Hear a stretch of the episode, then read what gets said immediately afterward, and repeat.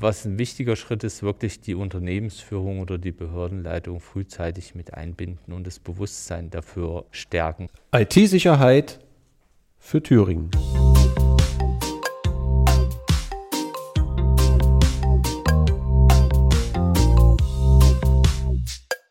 Herzlich willkommen im Podcast IT-Sicherheit für Thüringen. Äh, heute mit Folge 4 mit dem Thema, wie baue ich eine effektive Abwehr auf, beziehungsweise was sind die Grundlagen einer effektiven Abwehr, nachdem wir in Folge 3 besprochen haben, was passiert, wenn es passiert mit dem Herrn Führenhammer und der Frau Dr. Staubendahl, die mal live berichtet haben, wie so ein Angriffsszenario vor sich geht aus Sicht eines IT-Leiters. Wollen wir heute schauen, wie man so einen Angriff möglichst vermeiden kann. Und dafür begrüße ich zu meiner Rechten Herrn Sven Wenske von der Evangelischen Kirche Mitteldeutschlands dort als Sicherheitsbeauftragter tätig und zu meiner Linken Herrn Tino Wagner vom Landratsamt Weimarer Land. Und Herr Wagner ist dort der Leiter Organisation und IT. Anfänglich vielleicht eine kurze Vorstellungsrunde. Sven, wie bist du zu IT gekommen oder was ist deine IT-Historie und was hat dich heutzutage zum Thema IT-Sicherheit oder Informationssicherheit verschlagen? Also ich war circa 20 Jahre in einem Großkonzern unterwegs und habe mich dort mit allen möglichen Varianten der IT-Technik beschäftigt und habe dann äh, vor circa fünf, sechs Jahren einen Wechsel angetreten zur evangelischen Kirche mit der Prämisse, äh, dort die IT-Sicherheit überhaupt erstmal einzuführen, weil wir dort ähm, eine Verordnung bekommen haben und äh, bis zu diesem Zeitpunkt keinerlei Maßnahmen oder Richtlinien vorhanden waren, um eine IT-Sicherheit überhaupt zu gewährleisten. Vielen Dank, Sven, für deine Einleitung. Dann nochmal ein kurzer Schwenk zum Tino Wagner vom Landratsamt. Tino, wir kennen uns auch schon einige Jahre mittlerweile in der Zusammenarbeit.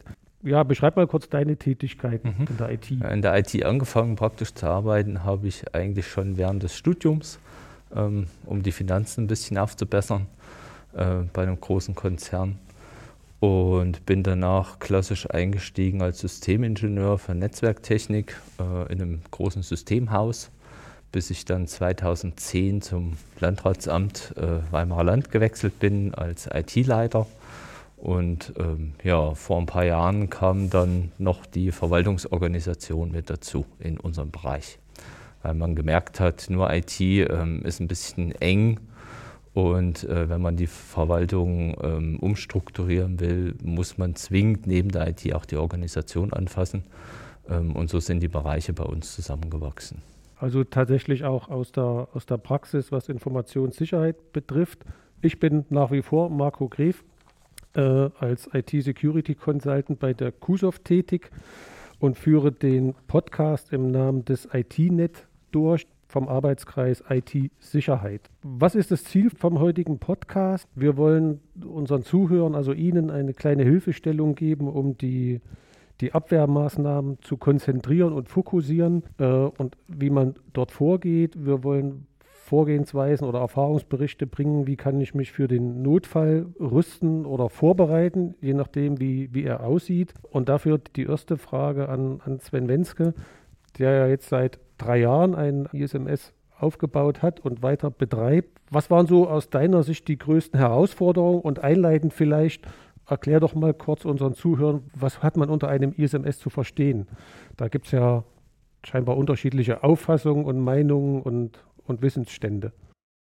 Ist ja gleich die schwere Frage zum Anfang. Ähm, was ist ein ISMS? Ähm, kann man gar nicht, oder man sollte es vielleicht in einen, einen Satz reinpressen, was aber gar nicht so einfach ist. Auf jeden Fall verstehen wir darunter, nicht eine, eine Software oder einen bestimmten Prozess, sondern das ist im Prinzip ähm, eine, eine Vielfalt von Prozessen, die äh, für die Gewährleistung der Informationssicherheit in einem Unternehmen oder in einer Verwaltung äh, zuständig ist. Und ähm, es ist sehr weitreichend. Ähm, ISMS, Informationssicherheitsmanagementsystem, wird häufig auch unterschätzt oder manchmal auch überschätzt. Es ist die Frage, wie das ganze System eingesetzt wird. Und dann immer, wenn ich von System spreche, ähm, wie gesagt, meine ich nicht etwas Physisches, sondern es ist im Prinzip ein logischer oder eine logische ähm, zusammengefasste Aufgabe für einen Sicherheitsbeauftragten oder auch für ein Team, die zu dem Sicherheitsbeauftragten unter Umständen gehören können. Und das Ziel von dem ISMS ist quasi, alle Sicherheitsmaßnahmen entsprechend ihrer Risikoklassifizierung in dem Unternehmen äh, für die äh, IT-Objekte zuzuordnen und natürlich die, die Maßnahmen entsprechend umzusetzen. Wobei hierbei immer der Schwerpunkt darauf liegt, dass es nicht nur technische Umsetzungen gibt, sondern auch unheimlich viele organisatorische Umsetzungen. Genau, also wichtig ist, glaube ich, ISMS, Informationssicherheitsmanagementsystem, um das auch nochmal auszusprechen, ist kein Tool oder kein, kein Werkzeug, es ist ein Prozess, den ich im Unternehmen etablieren muss mit einer Leitlinie, mit einer Aufbauorganisation und äh, mit einem äh, ständigen Verbesserungsprozess. Daran scheitert es aus unserer Erfahrung oftmals, dass man viele Leute ein Tool kaufen oder Unternehmen oder einfach ein Stückchen Software und meinen, sie haben dann ein ISMS und suchen dann Schnittstellen zu irgendwelchen bestehenden Systemen, äh, was so nicht funktioniert. Das lässt mich dazu kommen, was sind die Herausforderungen beim, bei, gerade beim Aufbau eines ISMS? Ein Stück weit habe ich jetzt schon was erklärt, dass es in der Geschäftsführung oftmals nicht so etabliert ist. Aber wie war es bei dir konkret? Was war überhaupt der Anlass fürs ISMS? Also bei uns der Anlass fürs ISMS äh, war eigentlich eine, eine Sicherheitsverordnung für die Kirchen in Deutschland im Allgemeinen, da die Kirchen, ähm, was vielleicht auch gar nicht so viele Leute wissen, hauptsächlich auch mit dem Meldewesen äh, Daten arbeiten. Und da gab es halt natürlich die Prämisse äh, von der staatlichen Seite her, dass die Sicherheit der Daten natürlich genauso gewährleistet werden muss wie bei den staatlichen Meldebehörden. Und daraufhin wurden natürlich äh, Verordnungen erlassen, die dann für alle kirchlichen Stellen auch äh, verpflichtend sind. Und wie konkret hast du dann angefangen? Gute Frage. also am Anfang steht quasi ähm, die Beratung von vielen externen Firmen erstmal dazu, was es ähm, überhaupt gibt äh, an Verfahren, was es an Methoden gibt. Und man muss sich äh, sehr, sehr viel Zeit äh, nehmen, um überhaupt für die eigene Verwaltung ähm, Überblick zu bekommen, was will ich denn überhaupt alles ähm, abbilden oder was muss ich abbilden. Es sind viele Begrifflichkeiten, die geklärt werden müssen, äh, die natürlich die Toolhersteller oder auch die Servicedienstleister bereits intus haben. Also das muss man erstmal alles so ein bisschen verarbeiten und auch die entsprechenden Führungskräfte dafür mobilisieren, dass sie dem ähm, auch wohlwollend ähm, ja, gegenüberstehen. Und ähm, der Anfang ist halt so, dass man ähm, sich auf äh, meistens einen Dienstleister äh, irgendwie einschießt, der äh, schon Erfahrung hat mit so einem System und vielleicht beratend zur Seite steht, äh, wie man dann am besten anfängt. Es ist nicht immer unbedingt zielführend. Also wir haben auch die Erfahrung gemacht, dass wir drei, viermal mit unserem System angefangen haben, weil eine Verwaltung ähm, ganz anders arbeitet wie ein normales Unternehmen in der Privatwirtschaft. Und so haben wir quasi als erstes überhaupt erstmal äh, zusammenfassen müssen, was gibt es denn bei uns für Prozesse, was gibt es denn für Kernprozesse. Erst wenn das quasi feststeht, kann man quasi ähm, den nächsten Schritt gehen zu diesen Prozessen, diese ganzen Objekte nenne ich sie jetzt mal, ob das IT ist oder ob das sonstige Infrastrukturobjekte sind, ähm, da halt zuzuordnen.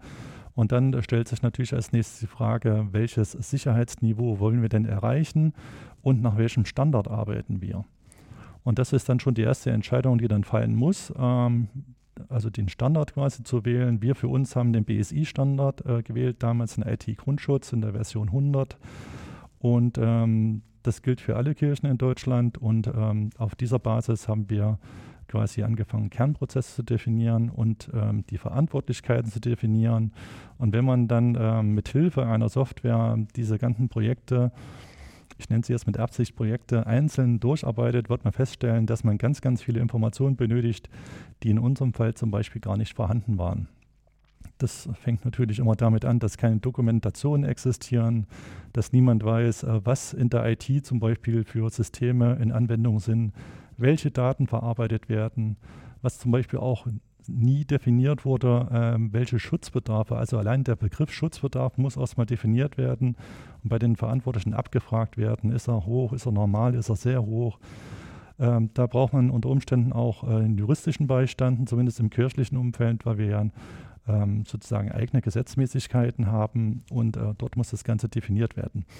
Und äh, das haben wir dann für uns festgelegt und darauf basierend, ähm, wie gesagt, diese Einzelprojekte initiiert und dann äh, angefangen, mithilfe der Software bestimmte Aufgaben zu verteilen, Richtlinien zu setzen, die Leitlinien, die natürlich äh, als Anfang dasteht, und äh, dann diese Informationen überhaupt erstmal einzusammeln. Also Dokumentation und äh, auch ganz viele Berichte, Prozessbeschreibungen, jede Menge Art von ähm, ja, kleinen Informationen, die an einer zentralen Stelle dann erstmal zusammengebunden werden müssen. Klingt nach einem Projekt von zwei Wochen Laufzeit. Tino, äh, ja. euer Ansatz zum Thema ISMS war ein Stück weit ein anderer. Ihr habt also gar nicht mit einem ISMS angefangen. Genau. Wie war euer Ansatz, ohne dass ich jetzt vorwegnehme? ähm, ja, der Ansatz war in dem Sinne äh, eigentlich ganz witzig. Ich war den vierten Tag im Job und äh, mit einmal stand die überörtliche Prüfung aus dem Landesrechnungshof ähm, vor der Tür und äh, verlangte sämtliche IT-Sicherheits- und Notfallkonzepte. Ähm, da ist man dann erstmal ein bisschen überfordert.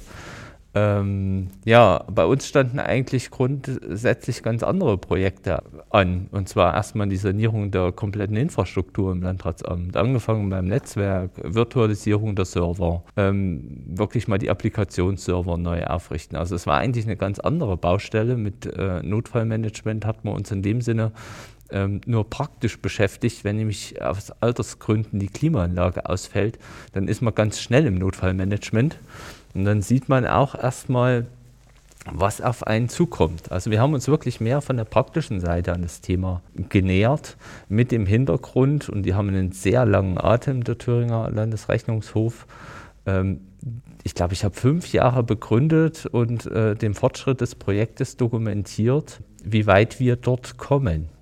Ja, und wir sind halt aus dieser praktischen Seite äh, äh, vorangeschritten. Da stand, wie gesagt, Sanierung der Infrastruktur und dort haben wir uns gleich mit dem Hintergrund beschäftigt, wie sieht es eigentlich aus, wie bauen wir Know-how auf, um jetzt im Notfall, den wir auch erstmal definieren mussten, einfach arbeitsfähig zu bleiben. Und den Notfall definieren, wir sind wirklich, sagen wir mal, von einem Szenario ausgegangen, es ist nichts mehr da, vollständig abgebrannt, was weiß ich, Katastrophe. Wie dieses Szenario dann in Zukunft aussieht, ähm, ist schwer vorhersehbar, aber man kann es dann abwandeln. Ich sage immer so salopp, ähm, kein Plan überlebt den ersten Feindkontakt, aber besser einen abgewandelten Plan, auf den man reagieren kann, anstatt planlos irgendwo reinzulaufen. Und da haben wir dann wirklich ähm, ganz schnell gemerkt, wo liegen auch Kompetenzen in unserer Abteilung wo liegen Kompetenzen, die wir uns eventuell zukaufen oder aufbauen müssen. Äh, wir reden dort über konkrete Schulungsmaßnahmen, ja, was zum Beispiel Datenbanksysteme oder sowas anbetrifft. Ja, und so haben wir uns nach vorne äh, gearbeitet, haben das schön dokumentiert und wir haben auch festgestellt, dass wir ohne zentrale Dokumentation einfach nicht weiterkommen. Und auch dieses einfache Denken, wenn wir davon ausgehen, dass wir wirklich, sagen wir mal, abgebrannt sind, dann fehlt es an Tischen, dann fehlt es an Stühlen, an Verlängerungsschnuren. Das sind alles, sagen wir mal, Themen von unten heraus, die müssen einfach parat liegen. Oder ich brauche die Leute, die dafür sorgen können, dass es da ist. Und da wurden ganz schnell, sagen wir mal, Defizite in der Verwaltung auch festgestellt. Sven, was du vorhin gesagt hast, dem kann ich vollkommen beistimmen. So haben wir auch angefangen mit einem Backup-Recovery-Konzept, was generell nötig war. Und wir haben diese Business-Impact-Analyse äh, wirklich durchgeführt und erstmal dieses Bewusstsein in den Führungskräften ähm, auch hervorgerufen, was sind denn überhaupt Kernprozesse? Ja, in der Verwaltung ist das, sagen wir mal, recht schwierig. Ähm, jeder erwartet, dass die IT und dass die Programme funktionieren. Und die Herausforderung bei uns war, dass wir wirklich, sagen wir mal, 140, 150 Fachverfahren betreiben. Das hat vorher keiner auf dem Schirm. Die haben natürlich auch Anforderungen an die Infrastruktur.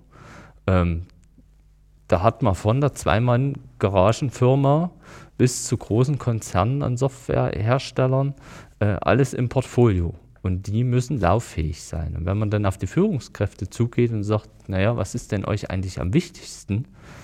Ähm, ist es für die eine sehr schwere Frage gewesen, tatsächlich. Und dann wurde erstmal so abgestuft, tja, da wo Menschenleben dranhängen, das hat wirklich Priorität. Das war in unserem Fall die Rettungsleitstelle, die betreiben wir mit im Haus. Und äh, das waren die Sozialsysteme, die abgesichert werden müssen. Die nächste Frage war dann, naja, äh, was betreiben wir wirklich direkt für den Bürger. Das war die Kfz-Zulassung. Und dort kommt man ganz schnell in Spannungsfelder rein, die zwar dass ein Dienst direkt am Bürger ist, aber die Vorgaben von Bund her nach unten rühren. Das wird vom Bund auf die Länder übertragen, von den Ländern auf den Kreis und trotzdem immense Anforderungen an die Infrastruktur. Und dort haben wir gesehen, wenn wir dann wirklich in den Inventar gegangen sind ähm, und die Systeme erfasst haben, wie komplex diese, diese Systeme eigentlich miteinander verzahnt sind. Wie gesagt, ich habe versucht, das äh, relativ einfach in das Tool zu integrieren wir haben das so gemacht, dass wir wirklich, sagen wir mal, jetzt den Mitarbeiter genommen haben, sagen, pass auf, deine Datenbank ist kaputt. Was machst du jetzt? Ja, ich installiere die neu. Äh, okay. Sag, du hast kein Installationsmedium. Was passiert jetzt? Ja, ich dachte, da ist auf dem und dem Server. Nee, den hast du jetzt nicht. Und weiter? So, und so wurde ein Bewusstsein geschaffen, erstmal bei diesen Fachadministratoren, wie die von Grund auf neu an fangen müssen und können. Und so haben wir uns Schritt für Schritt vorgetastet, haben auch wirklich Wert darauf gelegt, das zu dokumentieren und haben einen Infrastrukturbaum entwickelt, ähm, der wirklich riesig ist. Muss man so sagen. Und für jedes kleine Detail eine Dokumentation angelegt, wo wir sagen, pass auf, du hast nichts, fang bitte neu an. Wo sind deine Configs? Wie wird zurückgespielt? Wie sieht es im Recovery aus? Und der Spaß daran war dann wirklich, das noch mit einer Zeit zu versehen.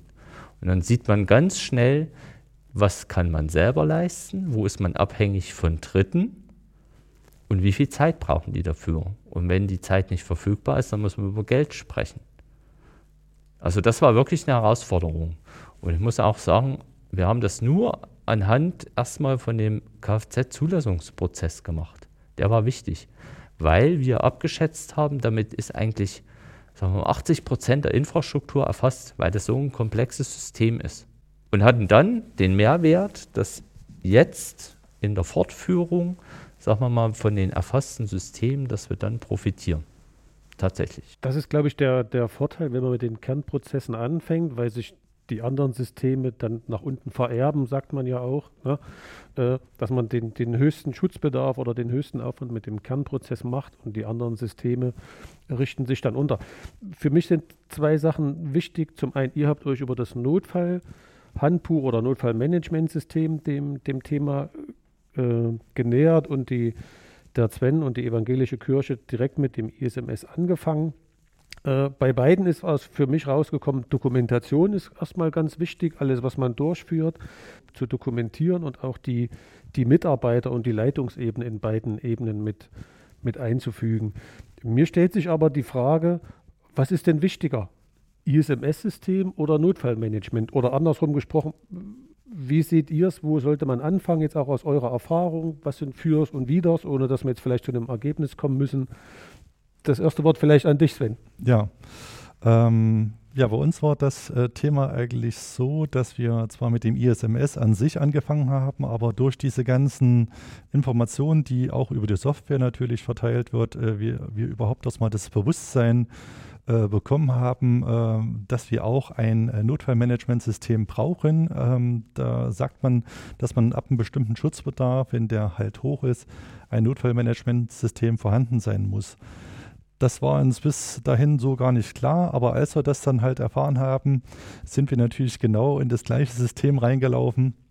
Wir brauchen wieder Anlaufpläne. Wo sind denn diese äh, oder gibt es die überhaupt? Wer pflegt denn die? Und äh, in der Kirche ist äh, ganz extrem die Schwierigkeit, dass, die, dass wir sehr, sehr viele Standorte haben und äh, wer sind denn dort die Ansprechpartner? Wer betreut diese technische Einheit? Wer betreut jenes?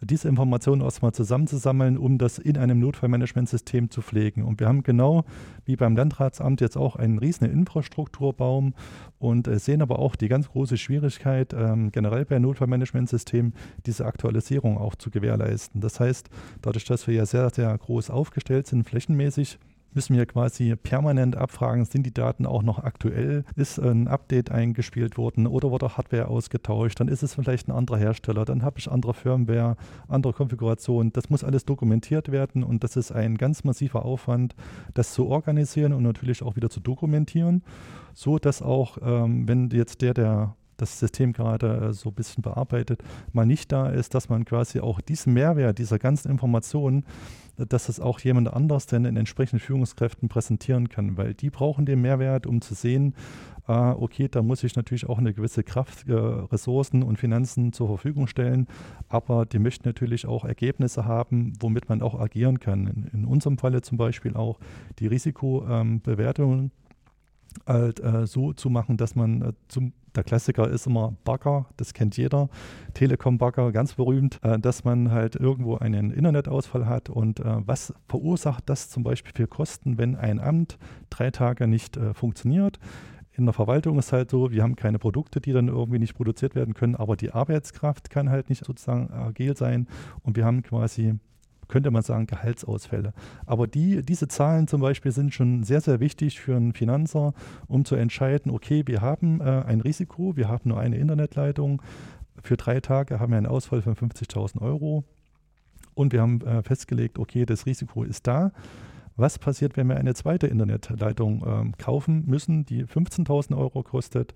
Wie verhält sich das zu dem Risiko des Ausfalls? Und das sind immer schöne Werte, um den Führungskräften oder auch in dem Fall den Finanzführungskräften zu sagen, das Risiko ist vorhanden, wir können damit leben, dann kannst du das gerne abzeichnen, aber es gibt auch eine Risikominimierung, indem wir halt bestimmte Sachen redundant aufbauen, kostet halt so und so viel, kann man gegenüberstellen, eine, äh, eigentlich eine super Sache, um, um quasi allein auf dem Finanzsektor für Investitionen äh, den Mehrwert äh, klarzustellen von dem Notfallmanagement als auch ISMS-System. Also siehst du ISMS und Notfall gleichwertig? Ich würde es gleichwertig betrachten, weil beides muss gepflegt werden. Das eine baut mehr oder weniger auf dem anderen auf.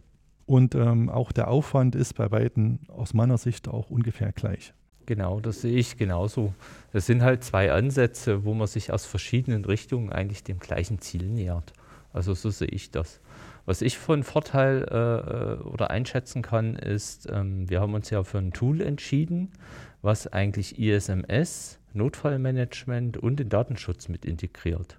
Und da ist der eigentliche Mehrwert jetzt gerade auch von unserem System, sage ich jetzt mal, den ich erkenne, ähm, in den vorhergehenden Podcasts, wo das Rechtliche abgeleuchtet wurde. Dort wurde ja aus Datenschutzsicht hauptsächlich mit argumentiert.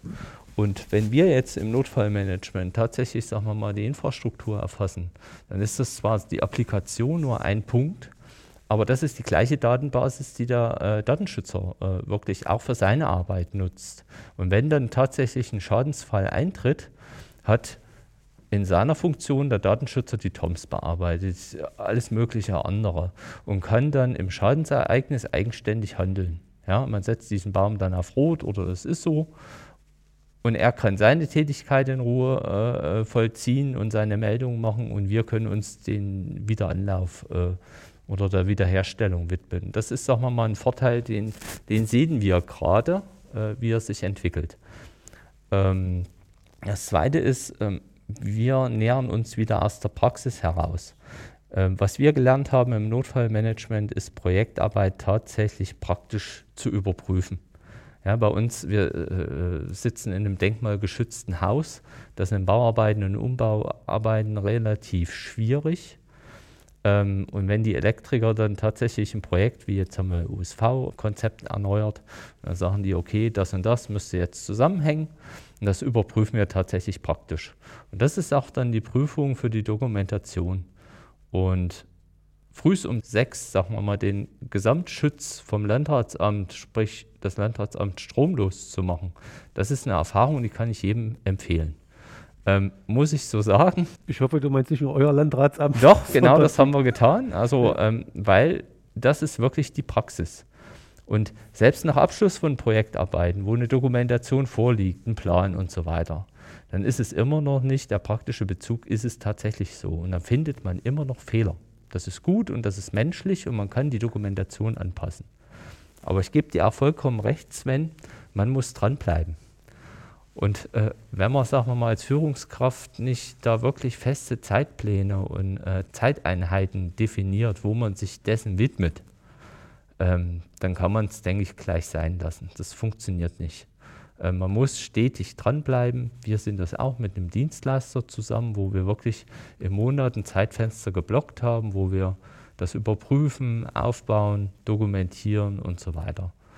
Ähm, so kann ich es halt äh, wirklich aus der Praxis heraus dann sagen. Genau, das, das ist, glaube ich, auch das Wichtigste, dass ähm, das kein, äh, kein, kein Einmalprojekt ist, wo hinterher ein Sicherheitskonzept rauskommt, was ich in den Tresor lege und nach zwei Jahren quasi nicht mehr gültig ist, sondern dass es ein permanenter Prozess ist oder aus dem Projekt ein Prozess gemacht wird, ähm, mit dem man quasi tagtäglich umgehen muss. Und äh, das ist auch eine große Schwierigkeit, ähm, das in den Führungskräften so ein bisschen bekannter zu machen, dass es nicht eine Einmalaktion ist, wo ich einmal Geld in die Hand nehmen muss, um eine bestimmte Verordnung umzusetzen, sondern dass es tatsächlich ein, ein tagtäglicher Prozess ist, der alle informationsverarbeitenden Geräte umfasst. Es sind ja nicht nur die Geräte selber, es sind ja auch ganz, ganz viele organisatorische Prozesse, die dann auch immer gepflegt werden Richtig. müssen. Und äh, Datenschutz natürlich auch ein ganz wichtiges Thema. Und weil du es gerade schon vorhin gesagt hast, die Basis äh, für, für alle drei Systeme, jetzt Datenschutz, Notfallmanagement und ISMS, ist eigentlich immer ganz gut, wenn es tatsächlich nur aus, äh, aus, aus einem System kommt, weil Verantwortlichkeiten und so weiter und so fort brauche ich dann tatsächlich auch nur einmal pflegen und es ist quasi ein leichtes, ähm, wenn man das Datenschutzmodul, wie wir das zum Beispiel machen, als letztes einführt, dann auch vorhandene, beschriebene und dokumentierte äh, Prozesse oder Verarbeitungen heißen sie ja dann zugreifen kann mit den entsprechenden Verantwortlichkeiten, mit den Personen, mit den Personenkreisen, die auch die Informationen ähm, an uns liefern, die das dann entsprechend einpflegen oder sogar selber einpflegen können. Personenkreis ist nochmal ein wichtiger Stichpunkt. Ähm, das ist auch etwas, was wir festgestellt haben, wenn man diese Prozesse und diese Infrastruktur erfasst, dann hängen ja tatsächlich Verantwortlichkeiten dran. Und da haben wir auch sehr schnell gemerkt, wie viel sich doch an einzelne Personen konzentriert. Ja, und dann ist auch, sagen wir mal, man geht nie mehr unvorbereitet in Gespräche, sowohl mit der Behördenleitung als auch mit den Kontrollgremien etc. Und dann ist wirklich die Frage, wenn man das schwarz auf weiß auf den Tisch legt, sag, ohne diese Person läuft nichts. Sag, ist das gewollt?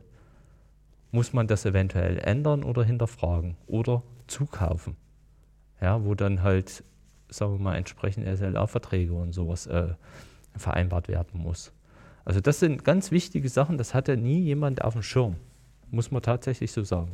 Das sind die sogenannten Kopfmonopole, mhm. eines meiner Lieblingswörter, die ich der, im Rahmen des ISMS gelernt habe, war mir so auch nicht geläufig, aber das betrifft es, glaube ich, und beschreibt es ganz gut. Ich habe jetzt bei beiden, bei euch beiden gehört, wir reden von Tools wir als, als Dienstleister haben oft die Diskussion, nehme ich ein Tool oder nehme ich kein Tool. Mir geht es jetzt gar nicht darum, welches Tool, sondern wie seht ihr das? Ist sowas ohne Tool zu meistern? Nein. Also muss ich klar sagen, nein. Ähm, ist am Anfang, wenn man es, sagen wir mal, nicht tief betrachtet, sicherlich leistbar. Ähm, aber mit, der, mit dem Aufbau der Komplexität und mit dem Werdegang kommt man ganz schnell an Grenzen muss man wirklich so sagen. Und da ist die Unterstützung durch ein Tool, wie auch immer das heißt, äh, wirklich notwendig. Weil es ist dann nochmal eine Herausforderung, dieses Tool dann wirklich offline und im Notfall verfügbar zu machen. Das sollte man auch tatsächlich bedenken. Denn wenn man abbrennt, hat man nichts. Zur Not kann man zwar Ordner aus dem Regal ziehen, aber äh, das wirklich nach Tool wiederherstellen etc. Ähm, ist denke ich, vom Vorteil. Und was auch schwer abbildbar ist, ist der Zeitablauf. Der hat uns auch überrascht. Weil nur mit Hilfe von einem, sagen wir mal, Tool kann man definieren, bei einer Wiederanlaufprozedur, was ist abhängig voneinander, muss nacheinander passieren oder was kann gleichzeitig mit dem entsprechenden Personal angegangen werden, um die Wiederherstellungsprozesse einfach zu verkürzen oder effektiv zu arbeiten. Und das visuell aufbereitet ist ein unschlagbarer Vorteil, wo man dann wirklich, sagen wir mal, auch drehen kann, die Prozesse nochmal ändern. Und was im Endeffekt rausgekommen ist, hat uns sehr überrascht, denn es waren Zeiten da, die für uns nicht tragbar waren. Ja, dem stimme ich voll zu. Ähm, was mir halt noch aufgefallen ist, vor fünf, sechs Jahren, als das Ganze so in Deutschland äh, ein bisschen gestartet ist, äh, wenn es um Kleinstunternehmen geht, die, was weiß ich, fünf Server haben und zehn Mitarbeiter, dann kann man sicherlich viele Aktionen auch einfach mit einer Excel-Tabelle abbilden. Aber sobald man quasi viele Standorte hat, viele Maschinen hat und eine hohe Dynamik hat bei Austauschverfahren, auch Prozesse entwickeln sich ja weiter, auch Kernprozesse werden äh, oder fusionieren mit anderen Prozessen und so weiter und so fort, ist es gar nicht mehr handhabbar.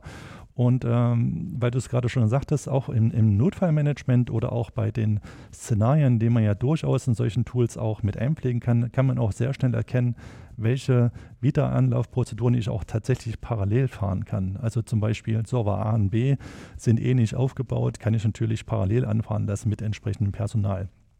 Das würde man in einer normal papierdokumentierten Version überhaupt nicht erkennen können, sondern habe ich nur einen Stapel, den ich nacheinander abarbeite. Ganz großes Plus ist natürlich auch äh, bei diesen Tools äh, tatsächlich Terminverwaltung oder Terminplanung mit einer Aufgabensteuerung, wo ich dann quasi auch Informationen zurückbekomme. Und was ich halt auch äh, für, für eine sehr schöne Funktion finde in den aktuellen Tools sind auch diverse ähm, Anzeigen, die man machen kann für, das, äh, für den Datenschutzfall, aber auch beim ISMS oder auch beim Notfallmanagement, Sicherheitsvorfälle zum Beispiel, dass man die dokumentieren kann, ob das jetzt ein Microsoft-Problem ist, wann habe ich das behoben. Und das kann ich in einer Papierdokumentation, wüsste ich gar nicht, an welches Platz ich das hinten anheften sollte. Also das geht eigentlich nur mit so einem umfassenden Tool. Was natürlich aber auch bedeutet, so ein Tool muss gepflegt werden, muss entsprechend noch auf aufgebaut werden. Es ist im Prinzip am Anfang wie ein Notizbuch, es ist leer. Diese Strukturen müssen konstruiert werden und da hilft halt auch äh, ein Dienstleister unter Umständen, wenn er Erfahrung hat mit anderen Kunden.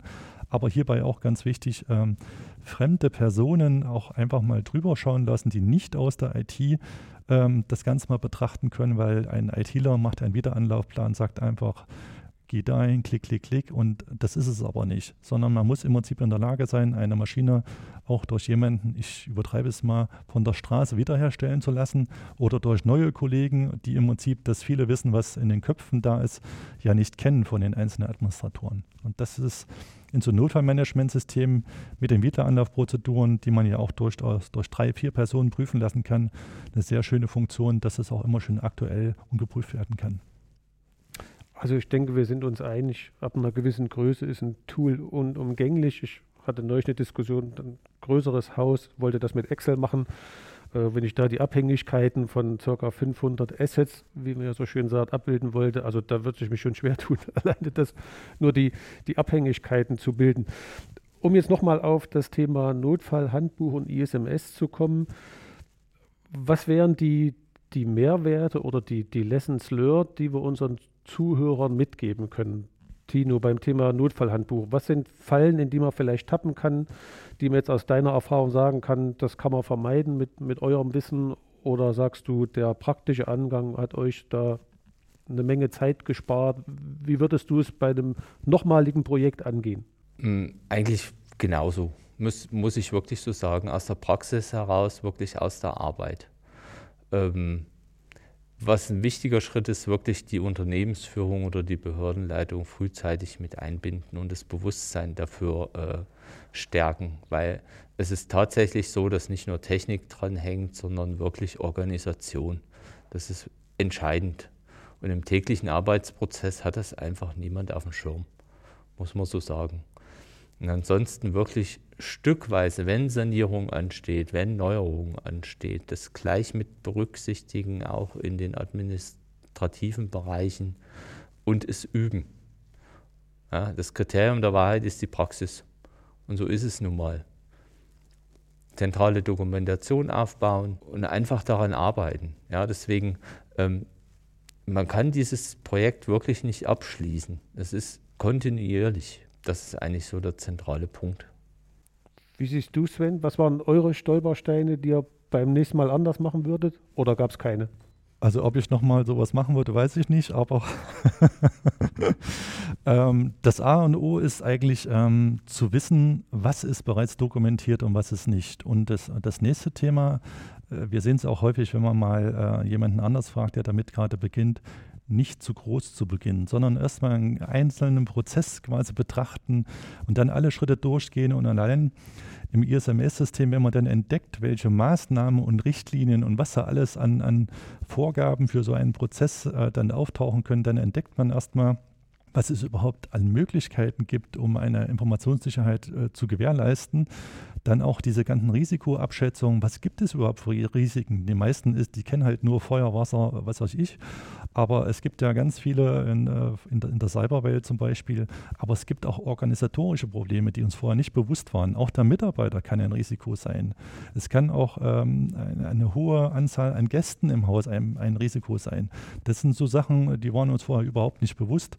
Deswegen ist eigentlich mein Rat immer tatsächlich ganz klein anfangen, um einfach mal zu schauen, wenn man keine Erfahrung hat, was gibt es überhaupt alles für Möglichkeiten, was gibt es für Fallstricke und ganz wichtig ist, ähm, jemanden ähm, zu finden, der das in ähnlicher Form vielleicht gemacht hat. Also ich bin heutzutage der Meinung, dass man das als Newbie, so ein ISMS äh, quasi gar nicht aufbauen kann. Man braucht immer externe Hilfe und Erfahrung. Oder wie würdet ihr das sehen, externe Erfahrung, die es einem komplett aufbauen oder die beraten zur Seite stehen? Also bei uns ist es schwierig, äh, externe ähm, Dienstleister halt mit ins Boot zu nehmen, weil man die interne Struktur in der Verwaltung so äh, nicht beschreiben kann oder, oder vielleicht auch nicht so bekannt sind. Im kirchlichen Umfeld sowieso nochmal schwierig, äh, weil wir viel mit Föderalismus haben und auch bestimmte Entscheidungswege ganz anders haben. Und da gibt es kein, keine zentrale äh, Führungskraft, die sagt, so, ich breche das jetzt auf alle runter und wir haben das irgendwo zentral dokumentiert. Das, das haben wir nicht. Ähm, aber der, der Dienstleister oder derjenige, der da unterstützt, kann sehr wohl natürlich sagen, bei den einzelnen Prozessen, wie ist er denn bei dem anderen Kunden vorgegangen, weil man als, als neuer äh, Mann, der sowas äh, äh, betrachtet, überhaupt keine Vorstellung hat, was für eine Menge von Informationen auch in die richtige Reihenfolge gebracht werden müssen. Allein wie der Infrastrukturbaum der zwar jetzt im Notfallmanagement mit drin ist, auch wieder aufgebaut werden muss, um, damit man Abhängigkeiten erkennen kann. Wir haben heutzutage virtuelle Maschinen, wir haben Cloud und so weiter und so fort. Was passiert, wenn die Maschine, die mit hochsensiblen Arbeit, äh, Daten arbeitet, äh, welche Switcher hängen hinten dran, welcher Router, welche Internetverbindungen, die erben ja alle den gleichen Schutzbedarf und auch entsprechend hohe Maßnahmen. Das muss man natürlich genau einmal betrachten und da braucht man schon sehr viel Erfahrung und dann dem, dem Neuen mit äh, oder dem Neuen, der das versucht äh, abzubilden, klar zu machen, hier musst du so agieren, hier musst du so agieren. Es macht keinen Sinn, einfach alles in, die, in diese, dieses System reinzuwerfen und, und dann irgendwie versuchen klarzukommen. Also hier braucht man tatsächlich zumindest mal anfangen, strukturelle Hilfe für kleine Prozesse. Und das, was die Verwaltung dann ausmacht oder die Eigenheiten der verschiedenen Verwaltungen, das kann eigentlich nur intern geklärt werden, weil die Einarbeitung würde viel zu lange dauern für den, für den Dienstleister. Und deswegen immer zweiseitig auch schauen, von extern als auch intern dann. Also wir sehen es auch so tatsächlich, dass man beratend tätig sein kann. Für uns ist immer so der Klassiker, wir fangen an mit einem ISMS, Leitlinie und alle gucken und sagen, oh, was ist eine Leitlinie? Was muss da rein? Wer ist da beteiligt? Wer muss die beschließen? Äh, und so weiter. Und das sind so, denke ich, Hilfestellungen, die ein externer Berater aufgrund seiner Erfahrung geben kann und das an, an Beispielen, um es dann zu erarbeiten. Genau. wie siehst du es? Ähm, noch ein äh, bisschen einfacher formuliert, auch das fällt meinen Admins dann immer sehr schwer, man muss dieses Tool lernen. Ja, man muss als IT dann ein, ein, Fachprogramm lernen im Umgang genau mit den Zielen, Sven, die du beschrieben hast. Mhm. Ähm, was ich noch ganz praktisch finde, als externer Dienstleister hat man wirklich, sagen wir mal, man stellt sich daneben und blickt nochmal extern drauf. Gerade bei den Wiederanlaufprozeduren ja, oder der Dokumentation, dann ist es im ersten Schritt zwar vermeintlich langweilig für den Dienstleister, aber für uns eine gute Kontrolle. So, wenn jetzt die Person nicht da ist und ich gebe dir diese Wiederanlaufprozeduren, die Dokumentation, kannst du als Dienstleister damit tätig werden und zur Not uns backuppen und die Wiederherstellung aufbauen. Reicht dir das an Dokumentation? Und so hinterfragt man sich immer selber. Und dafür ist äh, praktisch so ein externer Blick immer von Vorteil, muss man so sagen. Mhm. Genau, das sehe ich tatsächlich auch so. Äh, also wir sind uns, glaube ich, einig, Beratung ja, aber nicht komplett aus der Hand geben, weil ein externer nie die Einblicke hat in die Organisationsstrukturen, in die Prozesse, Abläufe und natürlich auch von außen jetzt die, die Dringlichkeit oder die Kernprozesse gar nicht erkennen kann. Ich würde es mal zusammenfassen, was wir so bisher erarbeitet haben, weil ich denke, wir haben das, das Wesentliche äh, erkannt. Ich habe mir vier Punkte notiert, die wichtig sind bei einem Aufbau eines ISMS oder Notfallhandbuch, egal in welcher Form ich anfange oder, oder, oder starte. Ganz wesentlich ist die Leitung einbinden, das habe ich bei, bei beiden rausgehört und das schon von Anfang an um dann gemeinsam mit der Leitung über die Leitlinie, wie immer man es nennt, zu Kernprozessen zu kommen, die im Unternehmen von allen soweit abgestimmt sind, dass der Prozess oder die Prozesse die, die Kernprozesse sind. Im dritten Step wird die Auswahl eines Tools wichtig, also dass man eins braucht, haben wir auch erarbeitet, sind wir uns einig. Was das können muss, wie es aussehen muss, kann jeder für sich entscheiden, beschließen, ob das eins ist für DSGVO, für, für Notfall und ISMS oder drei verschiedene, ist auch bei, bei jedem anderen anders dann das System aufbauen und ganz wichtig noch die Info vom, vom Tino, die Notfallübung, also wenn ich mein System fertig habe, das auch zu testen und im, im Einzelfall durchzuspielen. Ich denke, das kann man auch mit einem ISMS mit den entsprechenden äh, Maßnahmen, beziehungsweise nach BSI 200 heißt es ja als Anforderungen, äh, ob die so, so weit ausreichend sind. Und von meiner Seite ergänzend dazu, wenn ich über beide Systeme rede, äh, ist es auch ganz wichtig, die Mitarbeiter mitzunehmen. Also es klang bei dem einen oder anderen jetzt auch schon schon an. Also Mitarbeiter sensibilisieren und auch das, das, den Prozess ISMS oder Notfallplan auch im Haus bekannt zu machen und allen mitzuteilen, dass das, das nicht irgendwas ist, was jetzt nur für alle Arbeit macht, sondern was man leben muss, um das eigene Unternehmen, also meinen Arbeitgeber als, als Mitarbeiter zu schützen, weil ich sichere damit auch meinen Arbeitsplatz oder die Bevölkerung in meinem, in meinem Landkreis oder die Mitglieder in, in meinem Kirchenkreis. Das wäre von mir die Zusammenfassung. Gibt es von euch noch Ergänzungen dazu? Hm, ein, eins würde ich gerne noch ergänzen. Das haben wir jetzt letztens erst äh, im Kreis aller ähm, IOK-Leiter in Thüringen besprochen. Wenn, sagen wir mal, die aktuellen Angriffsszenarien durchgeführt werden mit Verschlüsselungstrojanern oder ähnliches, dann treten ganz schnell ganz viele Forensiker auf den auf dem Plan, die dann die Infrastruktur auseinandernehmen. Das haben wir jetzt für unser Notfallkonzept tatsächlich mit aufgenommen, weil deren Ansinnen ist wirklich, sagen wir mal, den Schädiger ausfindig zu machen, aber der Ansinnen ist nicht, die Arbeitsbereitschaft äh, der Behörde oder des Unternehmens wiederherzustellen. Dort heißt es wirklich, Finger weg von den Systemen, wir suchen jetzt fünf Tage, äh, machen wir Forensik. Das hilft dem Unternehmen oder der Behörde gar nicht in der Wiederanlaufprozedur. Da kann man ein Backup haben, da kann man einen Recovery-Plan haben oder eine Wiederanlaufprozedur, aber man darf die Systeme, die betroffen sind, einfach nicht nutzen. Und das ist jetzt ein ganz praktischer Fall, den wir jetzt mit aufgenommen haben, um zu sagen, entweder wir legen uns ein Minimum an wirklich physischer Infrastruktur noch in den Keller, dass wir erstmal die Kernprozesse wieder zum Leben erwecken können oder wir machen einen redundanten Aufbau mit einem externen Rechenzentrum oder ähnliches. Das wird gerade betrachtet. Und da ist, sagen wir mal, auch sehr von Vorteil, wenn man sich mit Amtskollegen ähm, versteht und, sagen wir mal, soziale Netzwerke aufbaut, die einen dort unterstützen können. Meine Virtualisierung, man nimmt einen Server raus, tut ihn rein, installiert, geht. Aber wie gesagt, die Forensiker haben kein Interesse daran, dass das Unternehmen oder die Behörde wieder arbeitsfähig wird. Die wollen auch nur ihre Arbeit machen, aber das hilft einem in dem Moment nicht weiter. Und das ist aus der Praxis heraus gerade ein wichtiger Bestandteil unseres Notfallkonzepts. Genau. Danke für die Ergänzung. Das ist tatsächlich was, was wir an Nachfrage merken. Äh, Nachfrage nach sogenannten Inzidenz-Response-Teams. Wie werden die eingebunden? Also wir sind jetzt mit den ersten äh, dabei, das genau ins Notfallmanagement zu integrieren. Was braucht dann das Inzidenz-Response-Team? Wen braucht das? Äh, ist ja auch nochmal ein eigener Prozess. Was bringen die mit oder was muss ich bereitstellen, um im Falle eines Falles äh, da agieren zu können? Der Herr Fürnhammer am letzten Podcast hat auch schon davon berichtet. Äh, er hatte in Deutschland keins gefunden, hatte dann ein aus, eins aus Frankreich, also kurzfristig von, von den Behörden dort. Ich denke, wir in, in Thüringen äh, sind jetzt erstmal dabei, Notfallhandbücher und ISMS-Systeme aufzubauen und das Thema Inzidenz-Response-Team erwächst jetzt so langsam an, an, an Nachfragen. Das könnten wir vielleicht in einem folgenden Podcast mal besprechen.